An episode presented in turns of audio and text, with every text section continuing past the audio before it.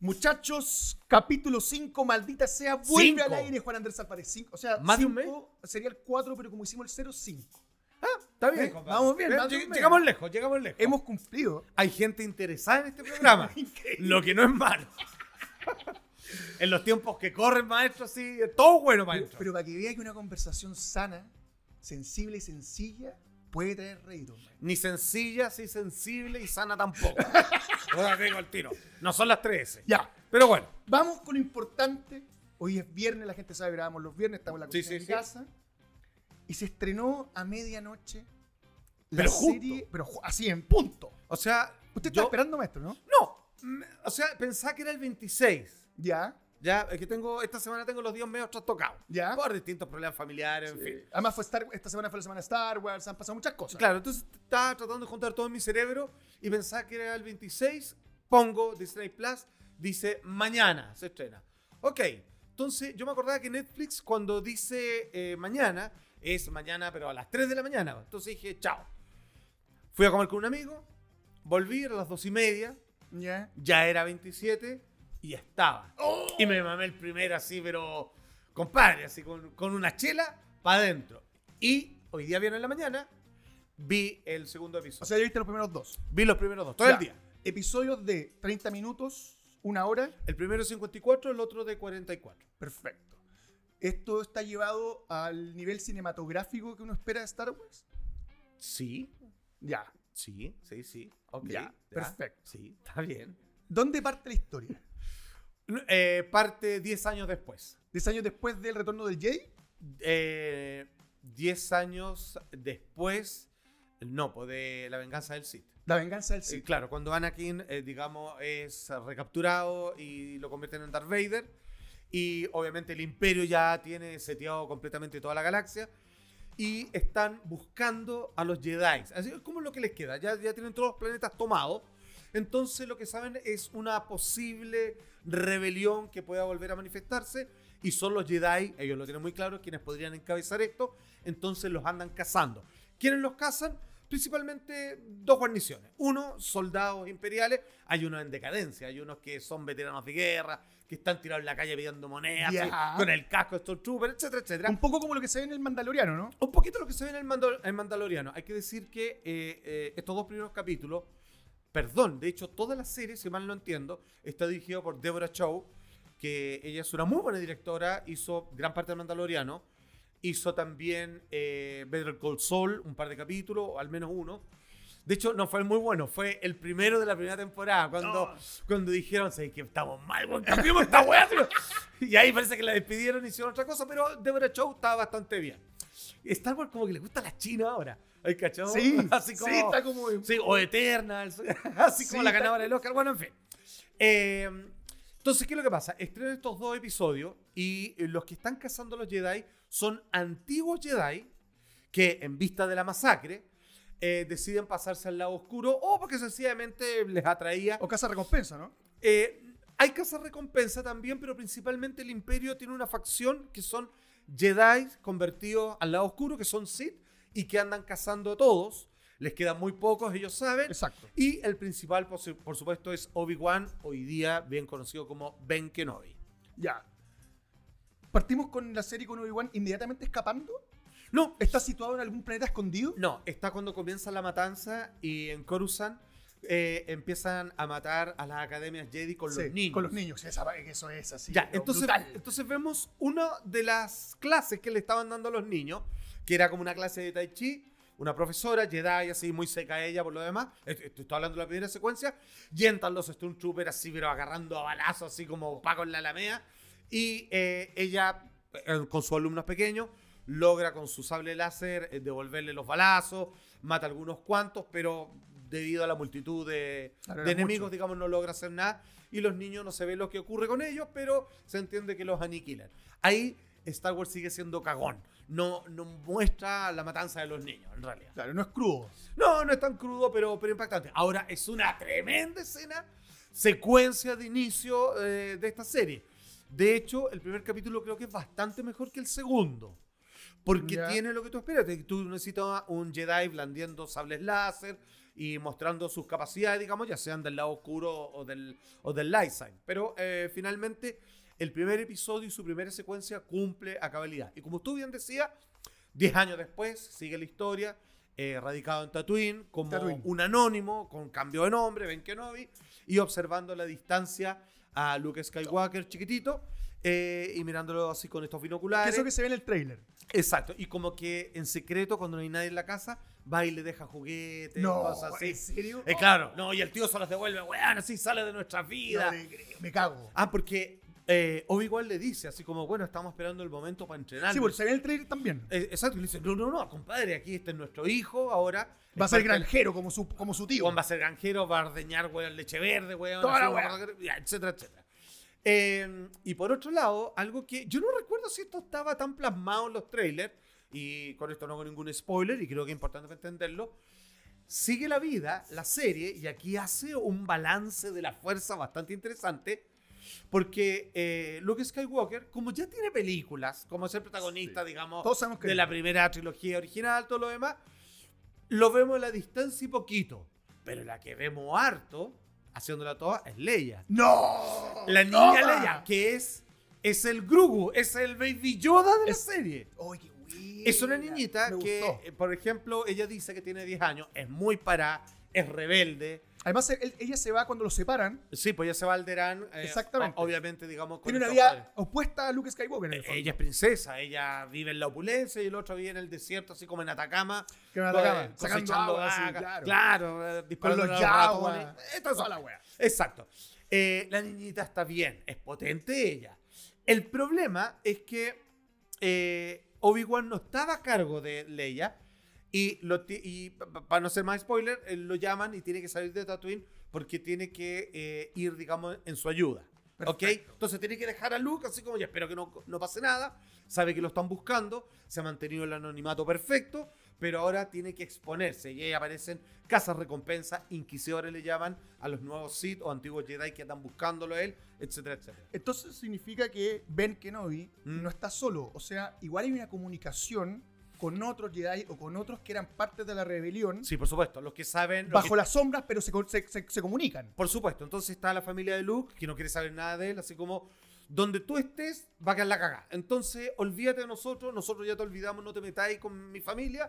En cambio, con la familia de Leia, Obi-Wan, te necesito. Tú eres mi única esperanza. Le dicen Toma. prácticamente esas mismas, mismas palabras y él tiene que ir a desenterrar los sables láser, que es bonito, porque se ven los dos. Pues se ven el de él, ¿cierto? Y el de Anakin, Oh, que es el después, el que le pasará en una nueva esperanza a Luke. Y después se va con la mano cortada, weón, y se pierde. Y después aparece de nuevo, como, ¿dónde estaba la mano? Son cosas de la serie, pero está muy bien filmada. Es romántico. Eh, Hay romanticismo para el fanático. Ya, eh, esto es lo que pasa. Eh, te hablaba recién con el siguiente ejemplo. Es muy difícil ser objetivo en el análisis. No es que no lo vamos a hacer, pero eh, colocándolo en contexto. Porque esta serie es como si de repente encontraran grabaciones y cuatro canciones nuevas de los Beatles. Claro. Más allá si son de las 10 mejores o las 10 peores, son de los Beatles. Entonces tú la vas a escuchar con otro respeto, con otro contexto, o sea, vas con la carga de la información de quién es, que se hizo un rescate arqueológico, lo que sea. Entonces tú no puedes ver la serie de Obi-Wan de partida de cero. Tú eh, tienes mucho visión hacia atrás, tienes mucha nostalgia. Entonces tú tienes que haber visto las películas anteriores y tienes que estar completamente comprometido con el personaje. Entonces no la puedes ver en pelota, de cero.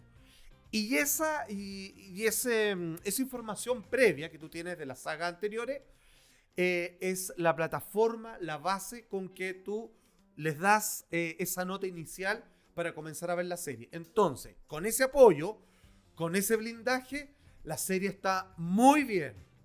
Si yo tuviera que decir, así como, oye, vengo metiendo en el mundo de Star Wars, voy a partir viendo Obi-Wan, diría, qué rara la wea. Es como para niños, como para no. Y, y aquí viene algo interesante, porque el personaje de Leia, y lo menciono, es como para capturar a nueva audiencia, claramente. Es una niñita para, insisto, ella en la historia tiene 10 Es años. como Rey. Eh, es, que, es que una cabra chica. Sí, sí, pero me refiero así de parada. Es más para, no, más para que todos los que se hayan visto. No, Perfecto. no, no, es como que tiene frases geniales, es como un súper adulto. Parte de la frase le dice así como, ¿qué edad tenés? 10 años le dice. Claro, porque pasó estos 10 años después de que nacen.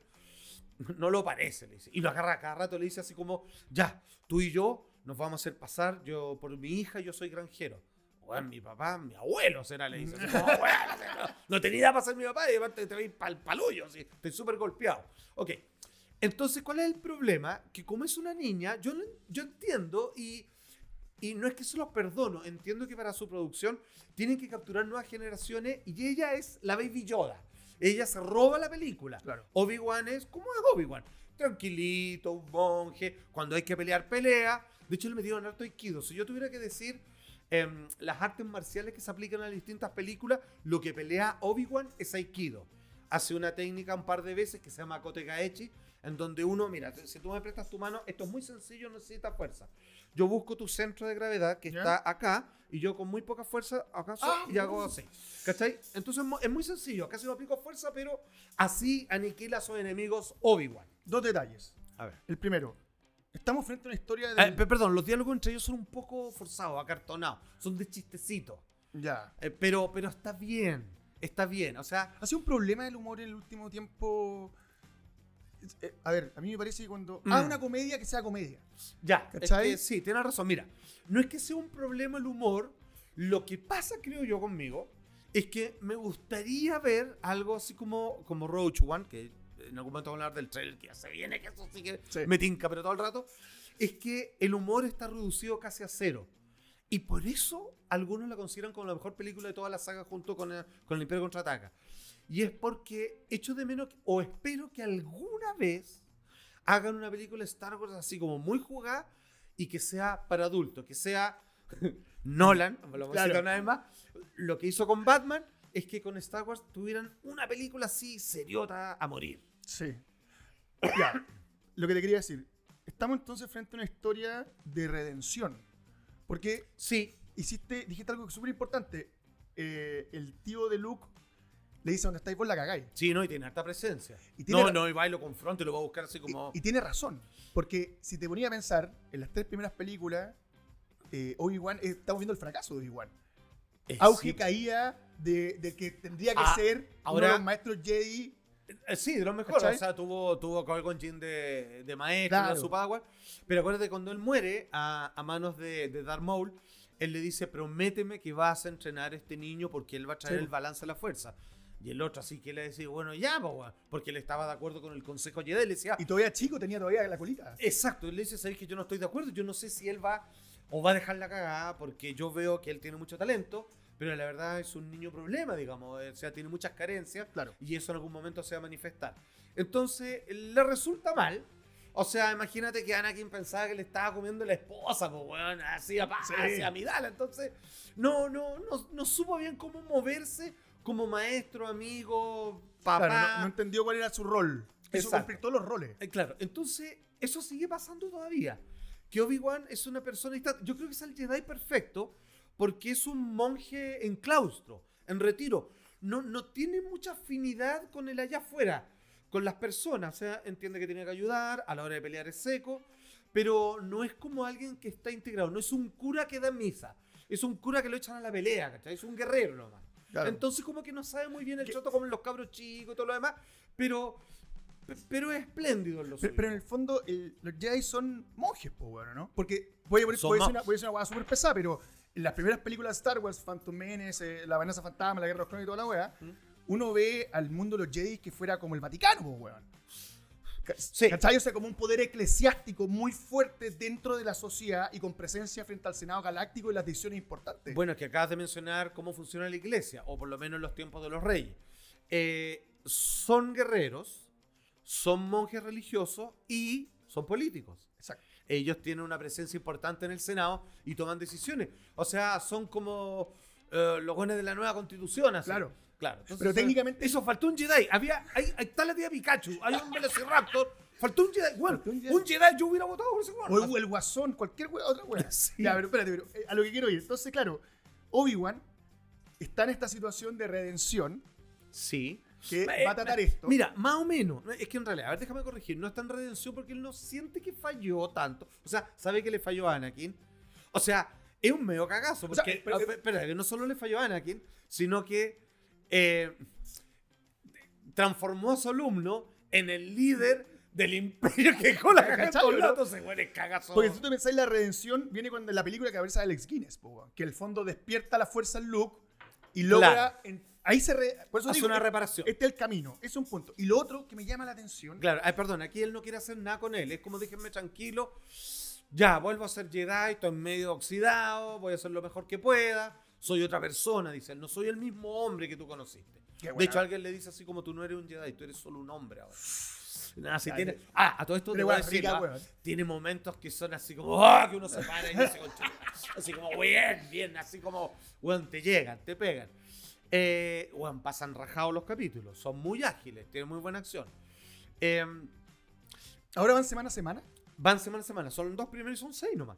Son En- seis. Sí, que están. eh, ¿Tú, tú cacháis por qué lo van achicando? eh, bueno, lo que hablamos la otra vez, pues, weón. Es un asunto. Si no, no entre llegan. Presupuesto, intensidad y que necesitan que tú veas la serie entera. Yo no sé cuál será el nivel de traición de la gente de que, oh, vi el primero, el segundo, el tercero, el cuarto y ya Ah. de ella no vi más. Así como, porque me pasé a otra serie. Entonces, si me dicen que son seis, ya, ok, la voy a ver entera. Ya, pregunta. Y esto lo encuentro complicado porque no sé cómo lo van a resolver. ¿Qué? Tú me estás hablando de una Leia empoderadísima, que siempre lo fue. Que en, las películas, en las películas Insisto, después. ella tiene por personaje 10 años, pero yo la miro, debe tener 6, weón. Ya. 7. Y esta niñita que tiene talento con la fuerza, que en las películas originales uno lo entiende, pero no ve en ella una guerrera tipo Jedi, ¿cierto? Sí, Ya, claro, acuérdate que ella lo descubre tardíamente. descubre tardíamente. Por lo tanto, no lo tiene todavía. exacto. Pero acá Pero está- sí sabe de los Jedi. Como que sabe de historia, Claro, sabe de naves. pero acá me está diciendo que hay una posibilidad de que ella sea entrenada en algunas tácticas Jedi que después no vemos en las películas originales. Entonces tú, yo- tú me decís, construimos este personaje de Leia, que siempre ha sido una mujer fuerte, eso no hay que haga ninguna duda, pero ¿dónde está eso que aprendió en esta etapa de su vida? Que después no lo vio más, o, o- o- No. o se empoderó y dijo, ¿sabes qué mejor? Todas queremos ser princesa, weón, y no weón más, así que andarme agarrando a cachuchazos estos weones. No, hay una mención a Padme en donde en realidad ella fue criada y nació. Y ella, como se ve en las primeras películas, ella va a ser princesa, una princesa líder, nada más. O sea, ella está a cargo, digamos, en su planeta, digamos, o de las fuerzas opositoras rebeldes. Pero no, yo te diría que eso no se vio en las películas y que no creo, no se ve por ninguna parte que Obi-Wan la vaya a entrenar a ella. Ahora, lo que es curioso, ¿ah? porque si ambos eh, son hijos de Anakin, la fuerza es fuerte en ellos. O sea, debería estar De- presente. exactamente. Claro, pero... Y también debería ser algo a rastrear de parte del imperio. Sí.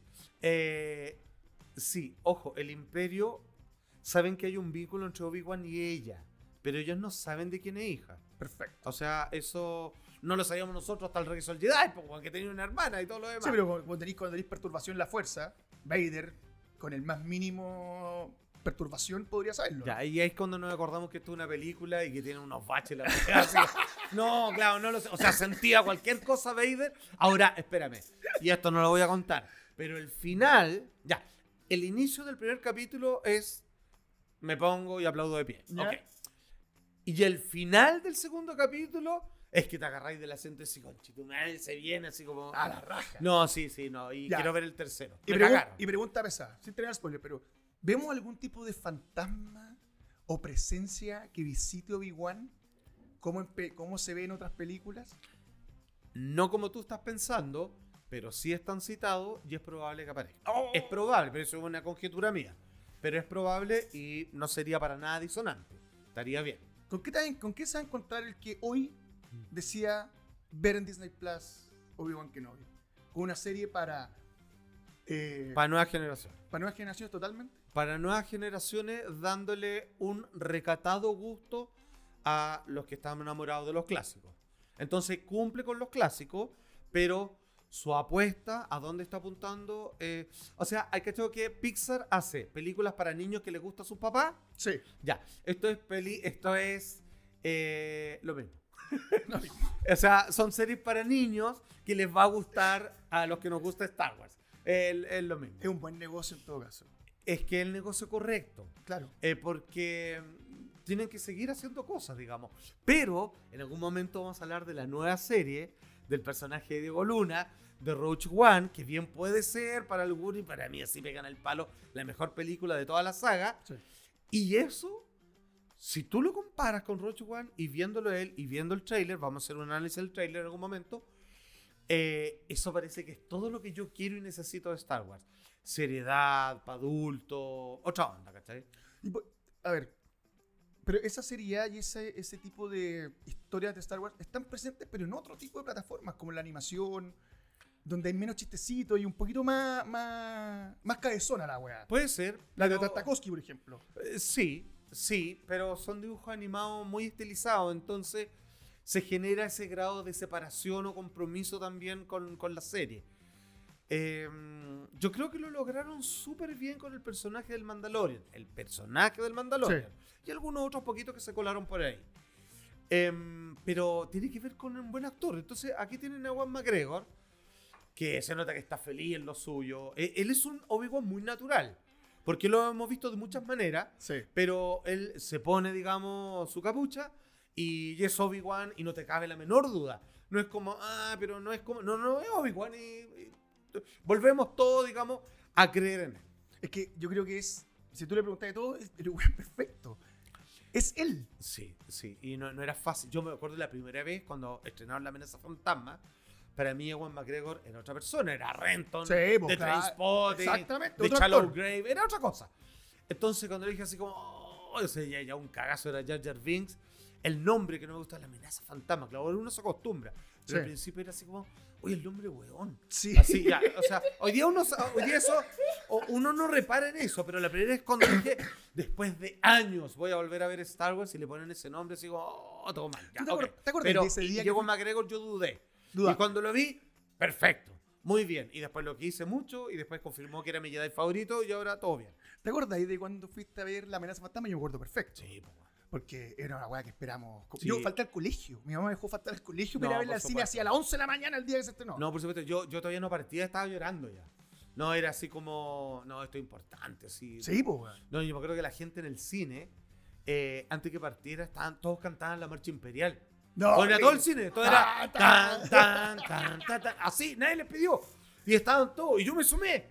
No, bueno, así como, y así. ¿Vos cachai que cuando estrenaron la antigua remasterizada, con un compañero Sí. de colegio, fuimos a un cine, al ci- multicine Bitácora, ya no existe, porque fue el único lugar No, donde agarramos era entrada. bueno. Era, bu- era bonito además. Donde agarramos entrada.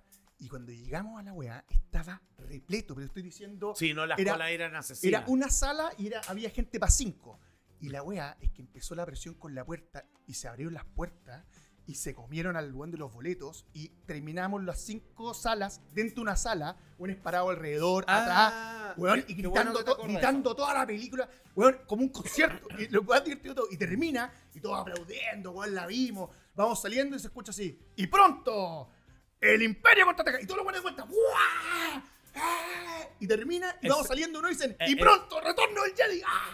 No, sí, fue la cagada. Sí, yo me acuerdo que en aquellos tiempos, ya hoy día eso no se permite bajo ninguna norma, menos aún con los protocolos sanitarios, que habían películas tan exitosas, Star Wars por supuesto incluida, en donde eh, los dueños del cine, para que no les rompieran las ventanales o no quemaran la sala, dejaban entrar a todos los que cabían y eran, si tú agarras tu butaca, está ahí bien, y todos los pasillos llenos de buenos Lleno. sentados, parados en las murallas. No, una locura. O sea, era, era la- eran otros temas. Yo me acuerdo que yo era tan fanático de las películas por ver la primera función, y después se me, se me no interesa pues, si la veo al último, era que uno iba, por ejemplo, el estreno era, eh, hoy día son los jueves, ¿cierto? Sí. Antes Eran los martes, ¿no? No, era, era después, eran los viernes y a veces los sábados, ¿Ya? y cuando tú la primera función era a las 10 de la mañana por lo general. Y yo no iba a la primera función del día sábado, por ejemplo, o viernes, a las 10 de la mañana.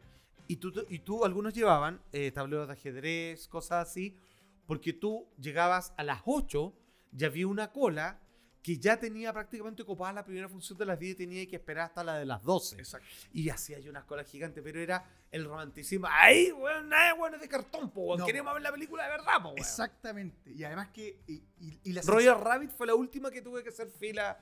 Claro. Roger Rabbit. Claro, no, ya después- vamos a hablar de eso. No, después entré eh, profesionalmente a los medios a trabajar como crítico de cine Y ahí y ya- de ahí nunca más hice cola. Nunca maestro. No, esta- veía las colas y yo pasaba así, pasa señor Salfate y entraba primero. No, y- lo bueno es que como dice el tema, esto, y una vez le Y te dije, lo "Maestro, pones. voy a contar esto acá. Como una, vez, como una vez le dije, le dije, maestro, ¿y cómo vamos a entrar a esta función de cine? Tiene las entradas.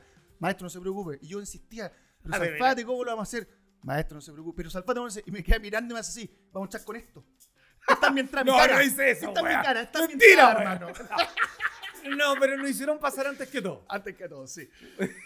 Puta, ¿sabéis qué? No, pero ahora hago la fila como todo el mundo. ¿Sabéis que el, el- antes las, las películas, como lo que decíamos de hacer la fila, todo lo- duraban más? Porque tú terminabas la película y la, para ti la película seguía 3, 4 días más. Con la gente que la fuiste a ver, seguía el comentario, seguía muy presente. Hoy Sí, día po. pareciera que termina, se apagó y se acabó. Me comí la hamburguesa con queso, agarré el papel y lo boté. Sí, no, y tengo que ver otras cosas, hay muchos pendientes y todo lo demás. No, antes cada película se estrenaba en un evento. Y era como una buena cada dos meses, tres meses. Claro. Entonces era la que había que ver. Y todo lo demás. No, eso ya, ya no existe. Este, Hoy día hay una sobreoferta de películas y de series. Y para terminar con Star Wars, cuando viste la amenaza fantasma, cuando terminó y saliste Pero del ¿qué estamos hablando de la amenaza Porque fantasma? que- me gustaría saber, yo creo que lo- todos quieren saber qué te pasó a ti, porque todos vivieron la amenaza fantasma de manera distinta.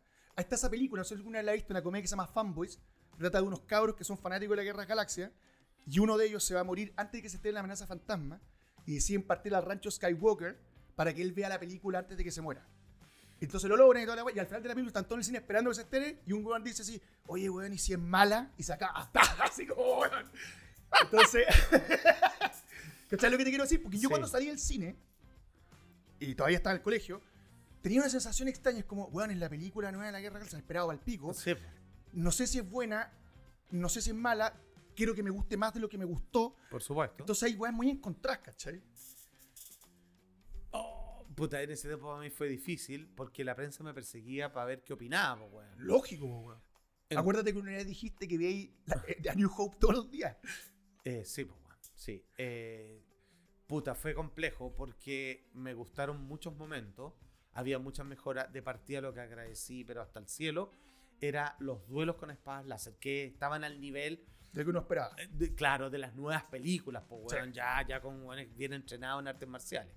¿Cachai? No, no era una danza lenta, weón, de weones pegándose con palos de No, escoba. nada. de hecho, la, la pelea final. es para esa me la repito. No, sí, total. No, esto estuvo bien entrenado. Entonces yo a la siento que se le patina un poco la pierna a Obi-Wan en algún momento.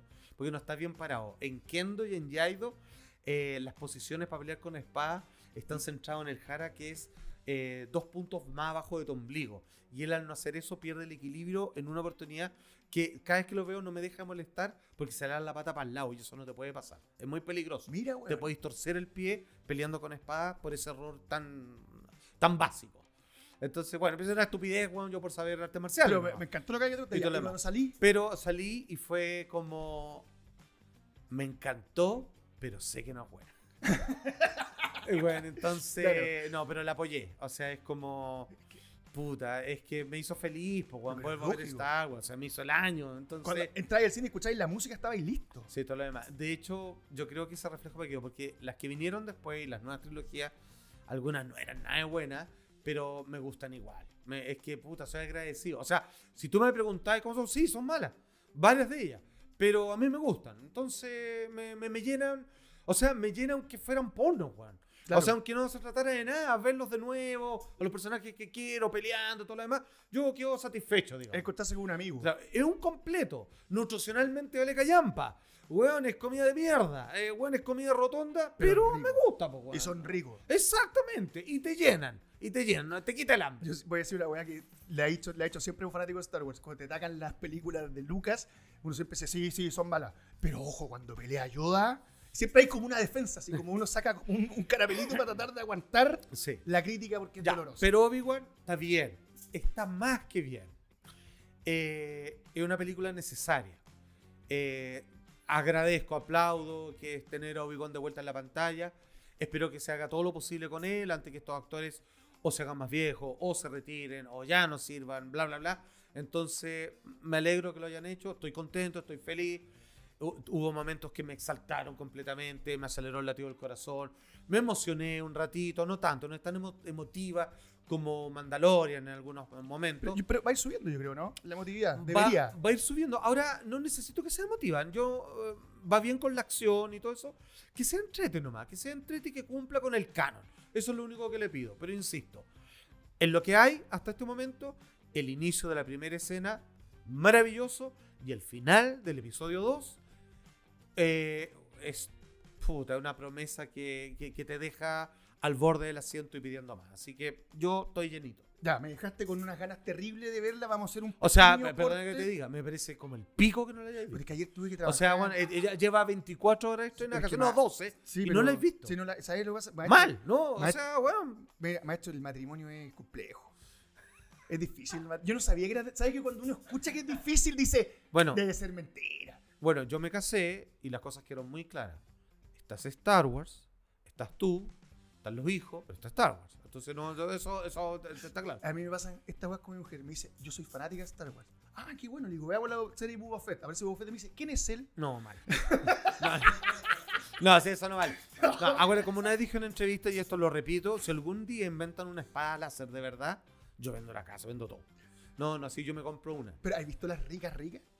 No, no las de caja de que son originales. No. Las que fabrican fanáticos. Bueno, he visto todas, y la mejor que he visto, y el problema es que no tiene un láser regulable, es una que tiene un láser, weón, que weón. un uno- puntero, sí. Pero, pero, pero, weón, ojalá fue un puntero, hace un hoyo en la pared, weón. Que Sí. una weá que yo creo que weón, cu- después de que subió el video de YouTube, lo fueron a buscar, weón, los pagos, weón, lo metieron preso. Maestro, hizo un arma. Está con weón. Juliana Sánchez. Absolutamente. weón. Claro, o sea, la cuestión dispara un láser, pero que, claro, hace un perfora algo, weón. Bueno, en el Comic Con 2016 había un tipo que los hacía él. Bueno, eran, pero de lujo. O sea, y además tenían, por decirlo así, un tubo fluorescente, pero que lo podía golpear, lo que sea, no se iba a romper nunca, la luz nunca iba a fallar. ¿Para qué te voy a decir quién está ahí como loco comprando? Ya, vamos a un corte, muchachos, y volvemos aquí en Maldita Sea. Comentamos Chip y Dale, Dame más café. hablamos de no sé qué otra cosa más y volvemos. Y te doy más café también. Por, toma. Ya, sí, te voy.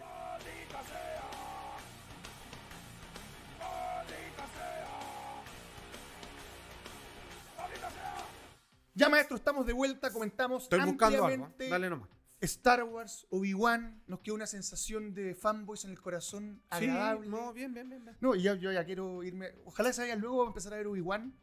También lo decía a mi señora que sería bueno que salga. Juan Callampa, pues, no tenéis que verla cuando. Esa va a tener que verla cuando sale.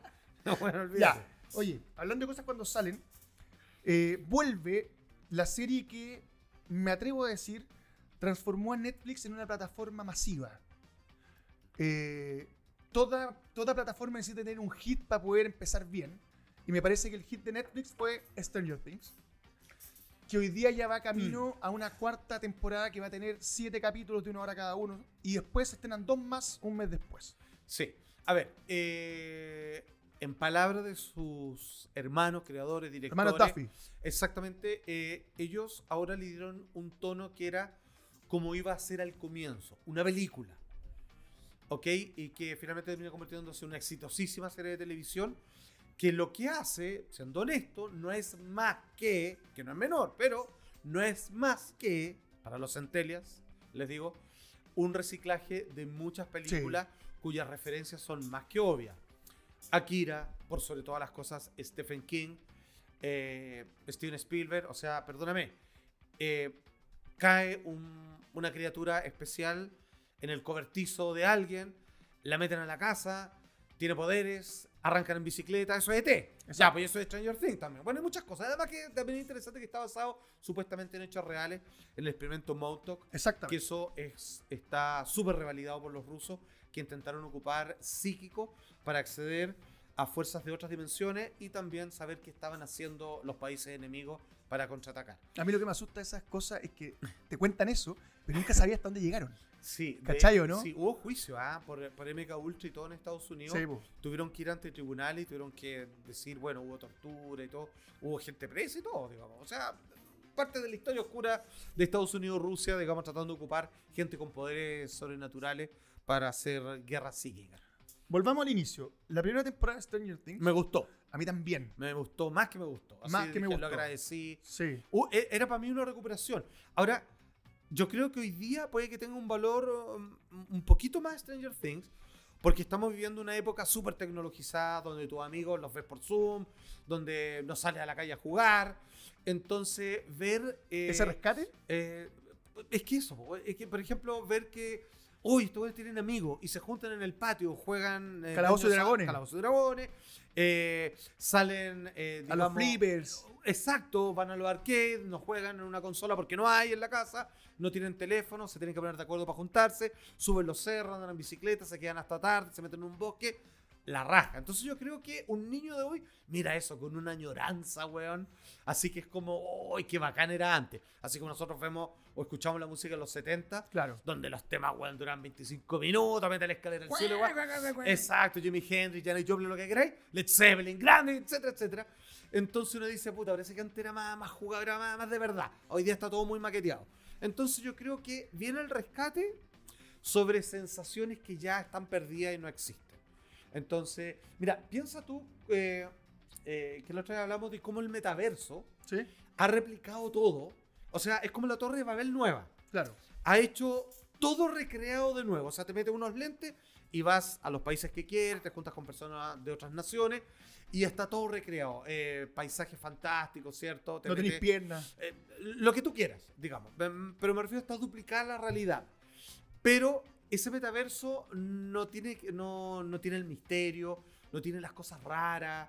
Te das cuenta que eso sí pasa en la vida real, que es muy loco. Sí, No, no, no, no hay Ouija, no hay ovnis. claro. ¿me No hay oscuridad. Entonces, esta serie te devuelve que sí, el misterio existe en el cotidiano. No se da a cada rato, pero de repente la realidad se raja el paño y aparecen cosas extrañas. Y todos hemos vivido cosas así, historias de fantasma, el diablo, lo que tú quieras. Entonces, eso se ha perdido. Entonces, eh, yo creo que las nuevas generaciones lo ven y lo encuentran exquisito y quizás con ganas de recuperarlo. Y me parece que dentro de todo, ese es el gran aporte de Stranger Things. Por mucho que le haya metido mano, weón, a, a- a Stephen King, principalmente, Sí. que de hecho escribió un Twitter, ¿ah? que era como entre buena y tal, así como aquí preparado para ver la cuarta temporada que parece escrita por Stephen King. que, que es como la copia china de Claro, la weá que el- yo hago. El señor Spielberg. Una cosa así, ¿cachai? Que es como entre que lo- se los paseó un poco, pero también dice que la disfruta. A mí me pasa una- algo muy fuerte con Stranger Things porque la primera temporada me gustó mucho. Sí, po. La segunda temporada no. Al- Alcancé a ver dos capítulos y dije, no, no lo voy a seguir viendo. No, porque la además. tercera ni me asomé, pero la cuarta la voy a ver. Y según me han dicho, porque no voy a ver la segunda y la tercera, no estoy ni ahí.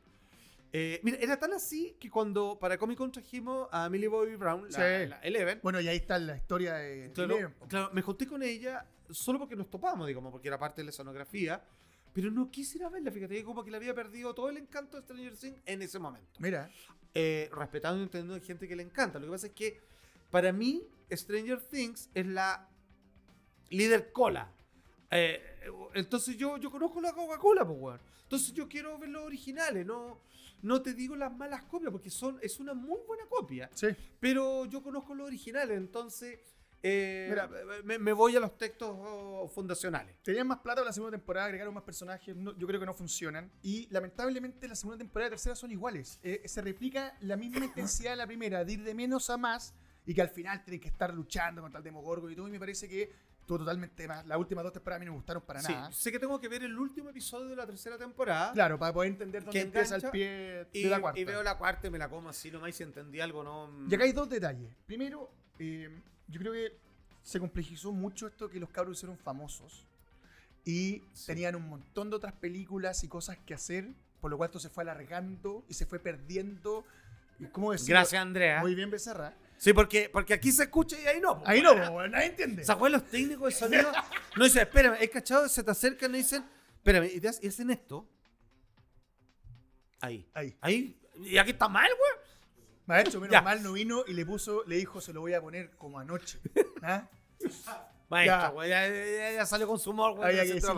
Oiga, eh, entonces Stranger Things, eh, se le- los carros les crecieron. Fue un pro- yo creo que fue un problema a nivel de producción. Porque el salto de una temporada a otra, bueno, hay uno que aumentó así como un metro de Sí, tamaño. Sí, ¿cachai? pues voy a entrarle a dar el Y- pavo de Exacto, una. y se ven desbalanceados. Ahora, eso puede ser bueno, ¿ah? Porque, por ejemplo, que tuve compañía de Harry Potter, yo, imagínate, yo los conocí en una entrevista cuando estaba la tercera película y eran niños, poco Sí, cabros niños, niños. Y ya para la otra, weón, así ya, ya tenían ya tenían pendejos. Claro, weón, o sea, acné así. Eran, weón, así ya habían pasado el Claro, acné. el weón está hediondo. Sí, no, claro, no, los weones ya aprendían a que tenían que bañarse todos los días los weones, sí, porque no, ya tenían olor. Ya, y a lo que quiero llegar, que a mí me gusta mucho It, ¿ya? Sí, po. Película, libro, etcétera. Y lo Que que me- le agradecemos a Stranger Things que hayan querido hacer, hagamos It de es nuevo. que a eso voy. Porque es la misma historia de It también. A eso voy. Amigos que de chicos se te hago- encuentran con un monstruo y se juntan. Bueno, y te hago una pregunta. Oh, espérate, no lo digáis. Bueno, un día que no se le ocurra así como volvió el Demogorgon y están todos grandes así, ah, no, No, está trabajando en una feria, es payaso. No Ya. sé, cualquier weón. Eh, a mí lo que me gusta de It es que veo la infancia de este grupo de muchachos de Derry y después me los pierdo 20, 30 años, 40 años, no me acuerdo cuánto es, y los vuelvo a ver en un cambio de vida, en otra situación de vida. Lo que me quiere decir King es que lo que pasó en la mitad de esas dos historias no importa. Mm. Es como en la Biblia, cuando se pierde Jesús y después aparece cuando tiene que aparecer. Así que parece 30 años. Claro, 30 años después. No sé si a mí me interesa ver, que me parece que lo que hace Stranger Things, Ah, es la adolescencia de los niños de Derry.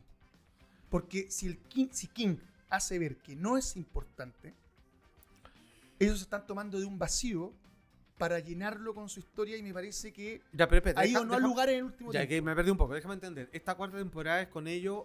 ¿Pasó el tiempo? No, o sea, no, no. Ah, no. tú estabas hablando de que en caso de que quieran hacer algo no, más no, no, adelante. no, te estoy diciendo que ya se ven más grandes físicamente. ¿Y, y y cuántos años han pasado? ¿Los mismos que la serie o muchos más? Se supone que entre cada una, creo que de la primera a la segunda era un año. Ya. Porque estaba más o menos un año y le ven viviendo con Hooper. ¿Te acuerdas que al final lo tiene viviendo con él y todo? Sí. De la segunda a la tercera, tengo la sensación que pasa muy poco tiempo. Diría que es más, más pegadita. Como meses, Sí. semanas.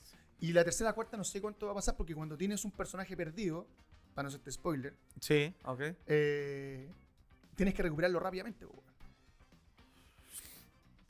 Entonces me No parece, sé, no me importa. me parece que una historia que está contada ahí y ¿sabéis qué? Eh, Voy a buscar a alguien porque a ti se me olvidó el nombre. También Da- creo que es súper y también creo yo no sé si es necesario de repente darle cierre a las cosas Eh, y me, me imagino que van a cerrar acá. Yo no sé si da para más. No sé hasta dónde más puede llevar a Eleven. Eleven va a terminar siendo como Goku weón. Entonces creo que ¿sabéis lo que me pasa? como que se le escapó la tortuga.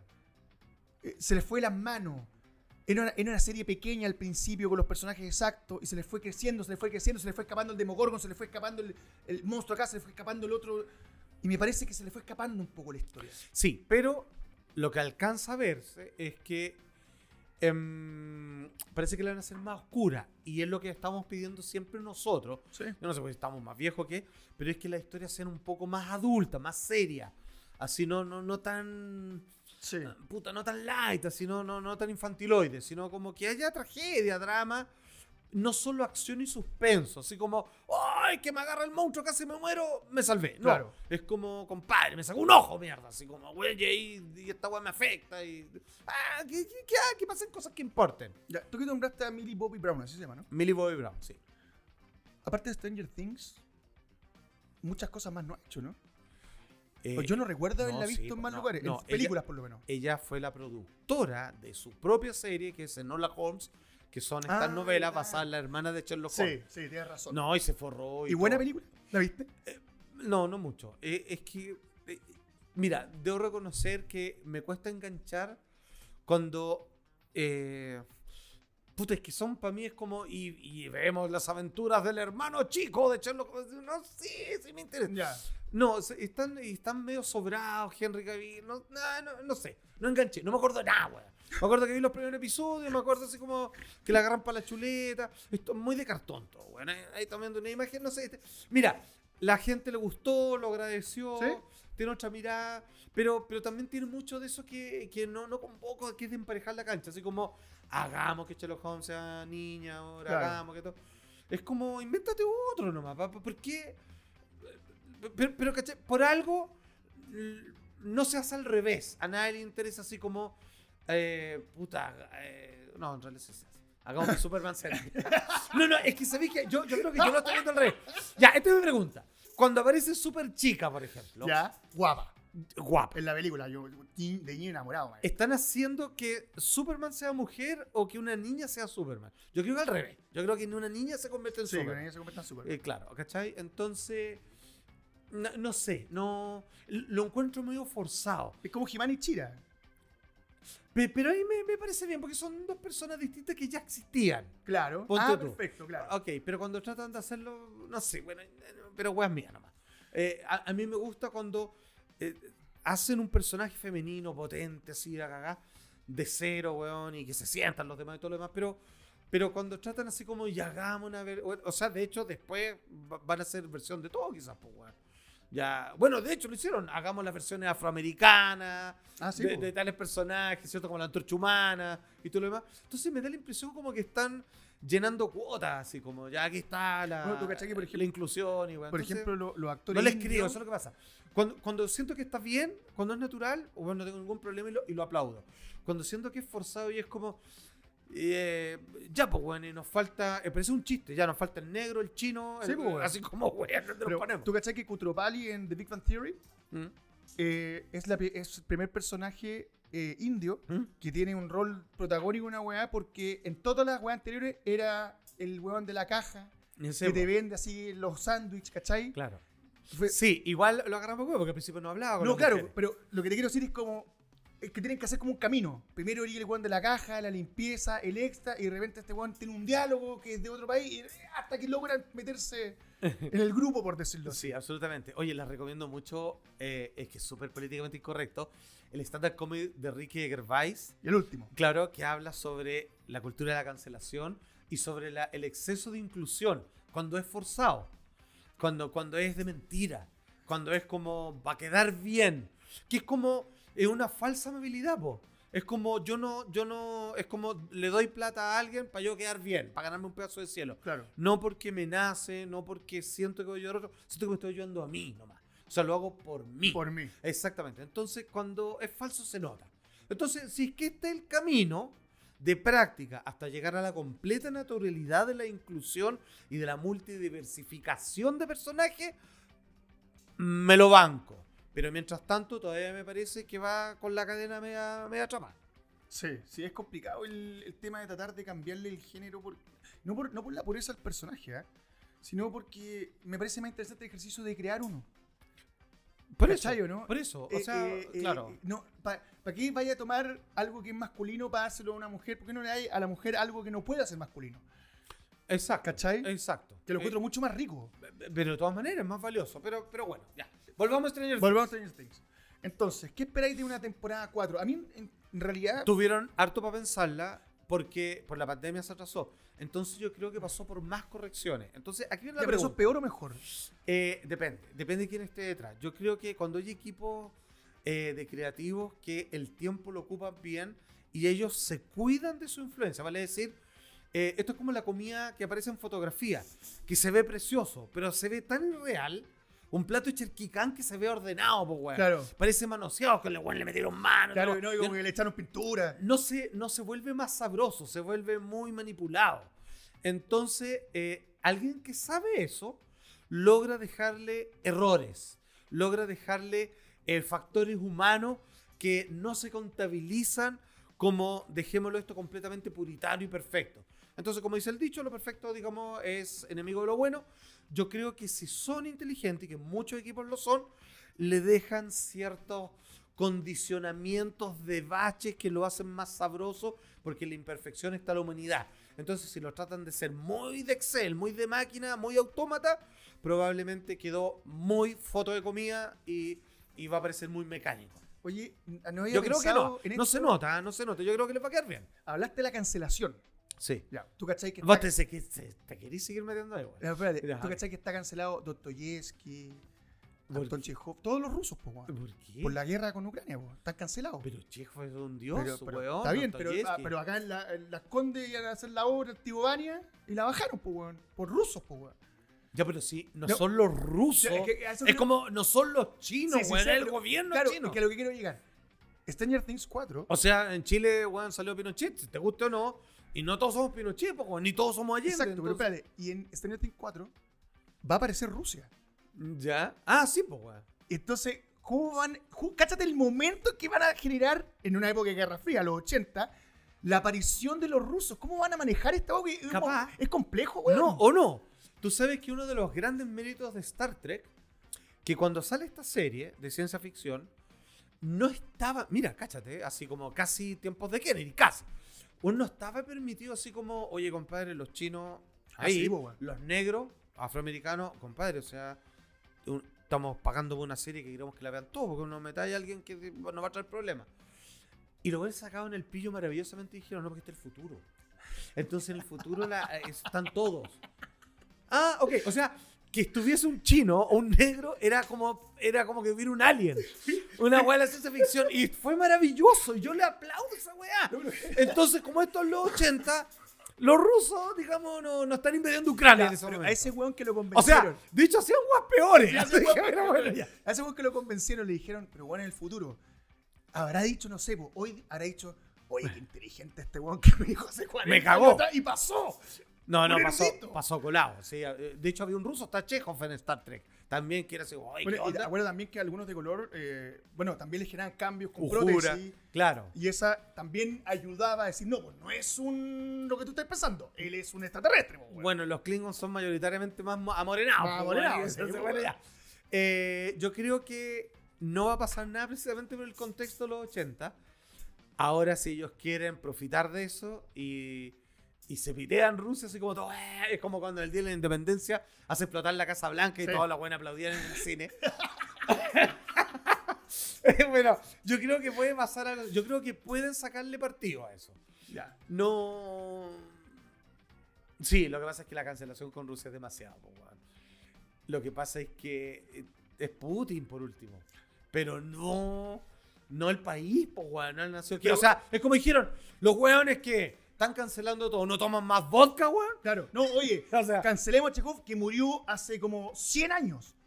No, ni siquiera estuvo presente en la weá con Ucrania, un weón que no, ni se enteró que esta weá iba a pasar. no, y Dostoyevsky o. Sí, Tolstoy. o Tolstoy, los hermanos Karamazov Ah, son- son lindos, son personas espirituales además, con una tremenda No pluma. es una locura. Entonces, no, es mucho. Es Eh, o sea, claro, ahí te equivocas, ahí perdiste el norte. Separa la weá. Porque, insisto, ya, yo una vez te dije, cuando, cuando hablamos de los casos de los directores o actores funados, si vamos a ser puristas con eso, sabéis que se acabó el cine porque todos alguna vez me dieron la po, weón. Lógico, po, weón. Pero todos, entonces, ya, ok, estamos cancelando a Rusia porque invadió Ucrania. Ok.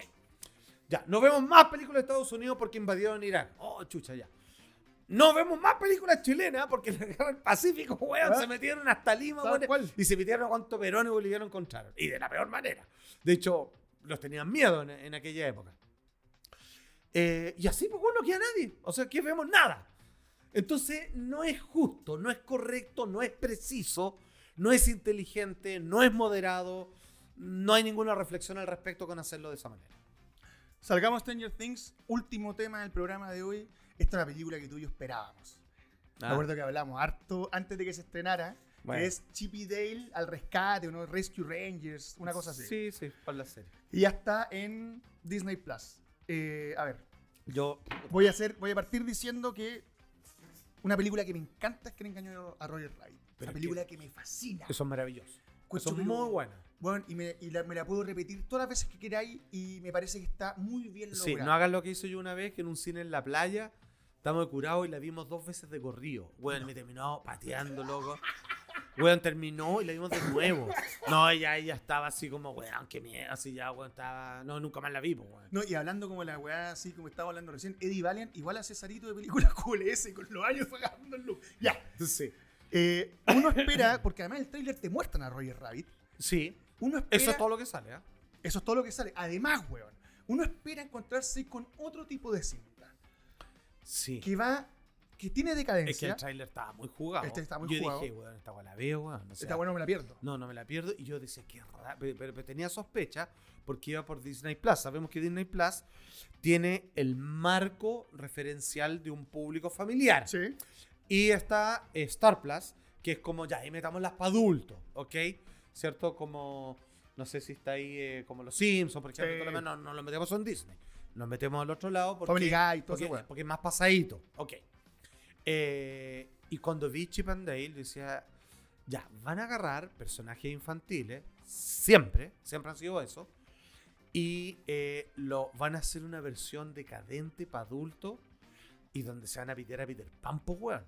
O sea, o sea, weón, esa, a ver, no me quiero adelantar, pero solamente quiero decir que cuando la vi dije dos cosas. ¡Wow! Se pasaron. Y después recapacité y dije, ya, pero esto igual va por la plataforma de Disney Plus, así que probablemente no sea ni la mitad de lo que me estoy imaginando. Y efectivamente no era tanto. Claro. No era tanto, pero quedó muy al debe en muchas cosas. Mira, yo voy a partir de la base que una película que tiene intriga, porque lo que busca es ser como una intriga policial, es una película policial, por decirlo así. Puta, no, o sea, No tiene intriga jamás. No, pues está, está- está metido en el género. Está metido en el género, pero, Pero- no, pero no pertenece al género. No, no te importa. Y además, la linealidad de la película. Bueno, está Peter Pan. está. Ya, ¿Tú cachai espera, quién es? no, Pero tú cachai quién es ese Peter Pan o no? Sabía, pero se me olvidó. ¿Quién Bobby era? Driscoll. El primer Peter Pan, el primer niño Disney que terminó. Fue encontrado muerto en una casa Botanics Village en Estados Unidos de un ataque cardíaco. Estuvo metido en droga después de que lo echaron. Te voy a decir más. ¿Qué? Está tan basado en Bobby, en Bobby Driscoll que Bobby Driscoll fue expulsado de Disney en el momento que llegó a la pubertad porque le cambió la cara. ¿Cachai? Se pegó esas crecidas que cambiáis y lo echaron y nunca se recuperó. Y en la película se ve cuando le empieza a salir como barba. Y lo sacan a Peter Pan y pasa a ser un bootleg del resto de las películas. Entonces, esto me parece lo más jugado a mí de Chip and Dale. Tomar la historia real de un niño Disney que sufrió lo que hace sufrir Disney a los niños que están ahí y que lo ponen de protagonista en la película en su estado más decadente para hacer Sí. una, no sé si quiero decir, una metáfora de cómo funciona un poco la industria. Y esto me parece lo más jugado, a mi parecer. Yo cuando lo vi hice así, oh, Es lo más jugado, pero. pero mal mí- jugado. No lo sé. O sea, o sea, eso es lo interesante de esta película. Que. Chip and Dale, pues, la, la ardilla, Sí. que, que ellos tenían el programa de, de rescatadores. Y juego, weón, esa weá fue una franquicia muy grande. Exacto, lo mu- muestran todo eso. Y que ellos después se separan porque quieren hacer carrera independiente y terminan haciendo cualquier. les va mal. Y luego Double se- Dale. Claro, y luego se juntan porque uno de los personajes de la serie que tenían es secuestrado por alguien que hace. eh, les cambia las caras a los dibujos animados y tiene un tráfico de toons. Y Claro, ocupa el término los juguetes, bootleg. En el fondo es el exacto. juguete, es el juguete pirata. el juguete pirata. Y, y que son adictos. Generalmente son adictos uno al queso. Claro, el ratón, bueno, el ratón, el bigotún, que no me acuerdo cómo se llama, Morty. Eh, Claro. Adicto al queso. eh, como que son drogadictos. Sí, Ya, igual ok. jugaba esa porque se nota que está drogado. Eh, Sí, pues entonces están ahí, claro, y él dice como me la ganó, y bueno, ya, pero, pero lo de Peter Pan, eh, yo no sé cómo dicen a Peter Pan, pero para mí, Peter Pan debe ser una de las películas más potentes, weón, heavy y importantes que tienen. Sí. Y aquí le pegaron un balazo, weón. O sea, un niño que ve ese Peter Pan, después ya no puede ver las películas, o sea, no lo puede ver con otros ojos como un weón así, pero O sea, no lo podéis volver a rescatar. No, lo podéis sacar de donde está. No, weón, así, pero. eh, no. Entonces, eh, yo no sé cuál fue la conversación donde dijeron, bueno, vamos a hacer esta película, vamos a colocar de villano a Peter Pan, eh, que es un buen asqueroso, un buen un pornógrafo. Sí, un rancio culiado. Weón, y hace películas así, weón, que están al límite, como para adultos. Bueno, no, No, sé. y está en esa. ¿Hay cachado cuando están los güeyes cuando está acá? Porque lo estamos viendo en la imagen, que es cuando ya no te importa cómo te veís. Eh, sí, ¿no? ¿Cachai? Ah, Seguís para adelante, ¿cachai o no? Igual está chopico. Claro, eh, pero se pitearon Peter Pan para mí. Que solo eh, tiene dos películas, la original Sí. y una, y una secuela que no es nada de mala, fíjate. Bueno, hay una live action de hace unos años atrás, tenéis Hook de Spielberg. Sí, también. también todo lo demás. Pero, pero, pero mira, solo en Disney, eh, yo insisto, sé que Peter Pan es una película potentísima. Maravilloso. Bueno, de hecho, eh, hablando con un fanático de Peter Pan, maestro. Ah, Bueno, yo también. Afortunadamente los niños no logran entender todos los subtextos que hay, pero es para analizarla palollo. Yo hacía clases en la universidad sobre Peter Pan, así con por frames seleccionados y todo lo que significa, weón. Hay momentos, mira, eh, ah, Tírate uno, a ver. uno, por ejemplo, Campanita es celosa, trata de matar a Wendy y todo lo demás. Tiene, tiene esa como Sí. función de un celo femenino muy, muy potente. Pero hay un momento, porque los dibujos animados no hay nada de casualidad. Todo lo que está ahí fue dibujado a propósito. No es como, hoy estábamos grabando la pieza del ama o la cocina, weón, y apareció una weón que no había. Ya, no, no era intencional, se coló. No, aquí todo es intencional porque está todo dibujado, está todo creado. Eh, están buscando la sombra en la casa de Sí. Wendy y Campanita estaba por su parte. Entonces, están buscando, están buscando. Y, y hay dos cosas. Hay un momento que es, este es uno de varios, ¿ah? uno de varios, que un día éramos solo analizar Peter Pan. Voy a reproducir la cátedra que hacía en la Me universidad. encantaría, weón. Ya, y es que Peter Pan, o sea, perdón, Campanita va volando y ve un espejo de mano Sí. que está en un lugar, está puesto en un armario. Y ella, como es chiquitita, se para arriba del espejo. Y hace lo siguiente, weón. Así como que, así como que se encuentra bonita, así como que Sí, se agarra las alas y se, y se agarra acá. sí. O sea, se agarra como desde el busto, digamos. Como que se aprieta. se aprieta y empieza a pasarse las manos para para cualificar su acinturamiento, para eh, está haciendo un escaneo de su cuerpo, Claro. de, su pinta. Y de repente llega a las caderas, Jay se para y levanta las manos y las mira porque se encuentra muy culona. Y, bueno, es un momento que está solo eso y se encuentra porque es muy sexualizada la película. Sí. Y luego Tiene mucho ella, de Marilyn Monroe. ella, eh, sí, pues cae dentro de un cajón y ella te explican a partir de que ella no puede salir por la cerradura porque el poto no la deja salir, porque es muy grande. Pero hay una escena donde ella se mira al espejo y se ve y se encuentra bonita y llega a- al culo y levanta las manos y empieza a ver las dimensiones al frente con sus manos abiertas de cuán grande o no tiene la raja. Que no tiene nada que ver con la película, pero cuando tú la miras detenidamente dices, chucha, a ver, güey, ¿por qué está, qué- qué- ¿para dónde van? güey?" Y cuando empezáis a ver que eso se empieza a repetir en los niños, que empieza a gustarle Wendy, Sí. o que empiezan a acordarse de los animales, del perro que es Nana que tienen atrapado, Nana, sí. y que piensan que ella es su mamá, y empiezan, bueno, eso, bueno, ahí la estamos viendo, mira, ahí se está Ahí viendo. está. Ya, en algún momento que la apoyé, es un GIF. Ella, weón, después agarra el culo, weón. O sea, que no es grave, pero esto es una película infantil que tú dices, ¿qué tiene que ver esto para la trama? Nada. Pero en realidad, cuando la ves en, el- en la totalidad, es todo. Bueno, de, bueno, un día si quieren la recalco y repetimos toda la cátedra, punto por punto, de qué se trata realmente Peter Pan. Ahora- y es la agua más sexual que medio. Habíamos, hablábamos antes de lo que haces hoy, en 10 años, es distinto a lo que decías de Star Trek. Esto es el futuro y el futuro esto va a ser así.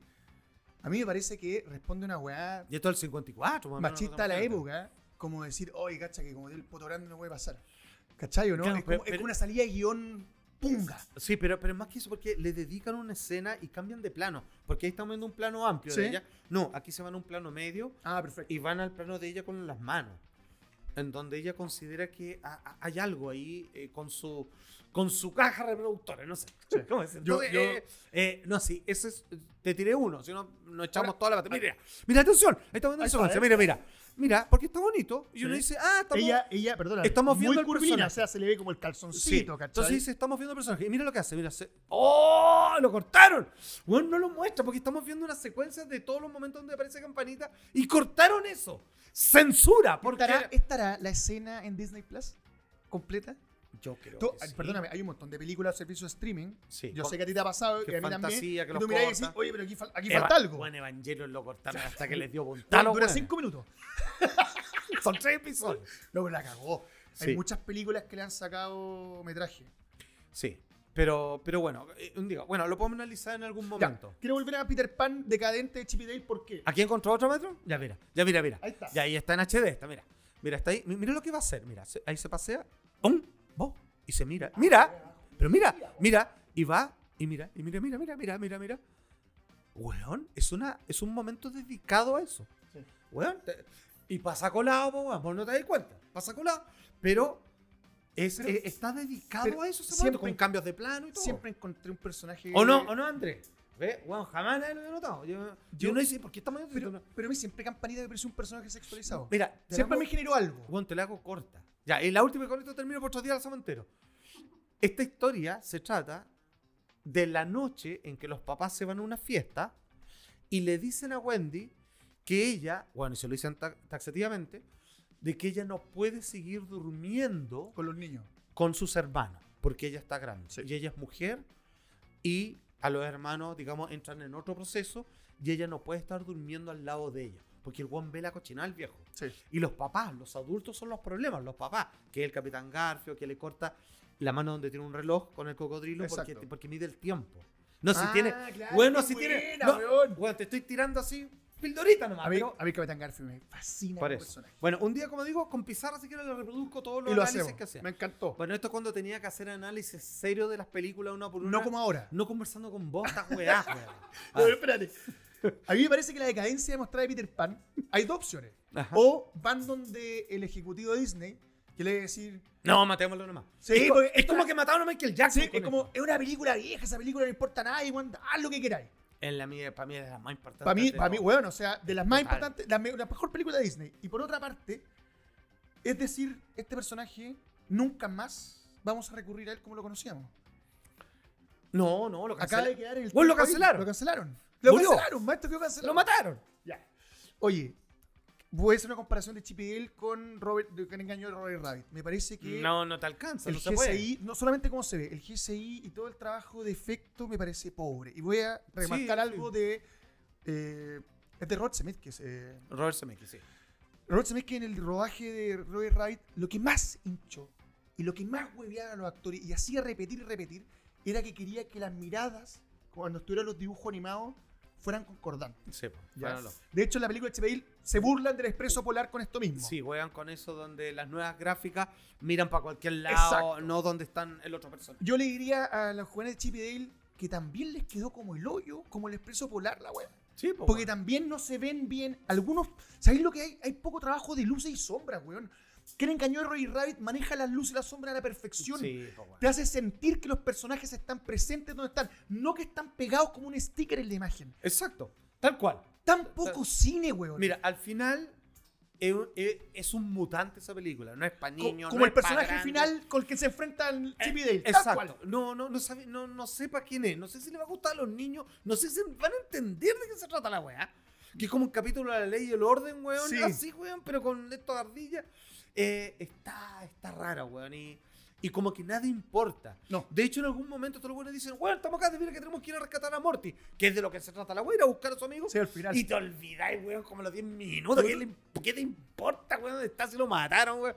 Entonces, weón, no importa nada de nada, weón. Yo, y otra cosa, solamente para recalcar para la gente que le gusta el cine, la diferencia entre hacer, contar una historia y hacer una película. Tú en Ken engañó a Roger Rabbit, conocía a Eddie No, pero Valiant. es una maravilla. Es que- que- Es que eso también es muy analizable como película. Es que bueno, tú conocías a Eddie Valiant y durante la película vas entendiendo la vida de Eddie Valiant y qué le pasó antes de la Mm. película. Acá, weón, que pudieran haber hecho eso, de recurrir al pasado con flashback o con diálogo, te lo muestran lineal desde el pasado y cuando se ven de unos personajes parece que no ha pasado tiempo, no ha pasado nada. Y me parece que ese poco descubrimiento que, que te entrega el cine tan comercial hoy está muy mal llevado. weón. Eh, maestro, no fallan muchas cosas. Es agradable de ver, se pasa rápido, pero rápidamente tú descubres que estás viendo algo que es liviano, frágil y vacío como una pompa de jabón. No pesa nada, no importa nada, no, no, no queda respaldado en tu memoria, no es una innovación de ningún No. tipo, no, no, no pesa, no, no, no interesa por lo demás. Tú, tú la ves simplemente y cumples como con tu tarea de espectador digamos, de estar al día y de aceptar esta nueva propuesta que no es nueva, que no se parece a Roger Rabbit, eh, etcétera, etcétera.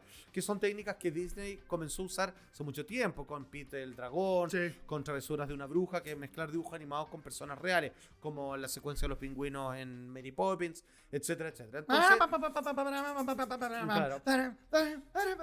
tal cual. Pero no, no, no, no, no, no, chicos. Está como Peter. Pan, maestro. Está como Peter Pan decadente. Maestro, yo, de hecho, mire, ando como vestido con los colores además, si no sé, no sé si se ha fijado. Voy a dejar colita. Oye, última, última pregunta para ir cerrando el programa. Ok. Hay de- Oye, en algún momento deberíamos hablar de Love, Dead and Robots, de la tercera temporada. Ah, no la he mirado. La primera maravillosa, La la, primera maravillosa. segunda vale callampa, muérete, y la tercera, weón, recuperaron todo. ¿Ya viste algún corto que dijiste sí?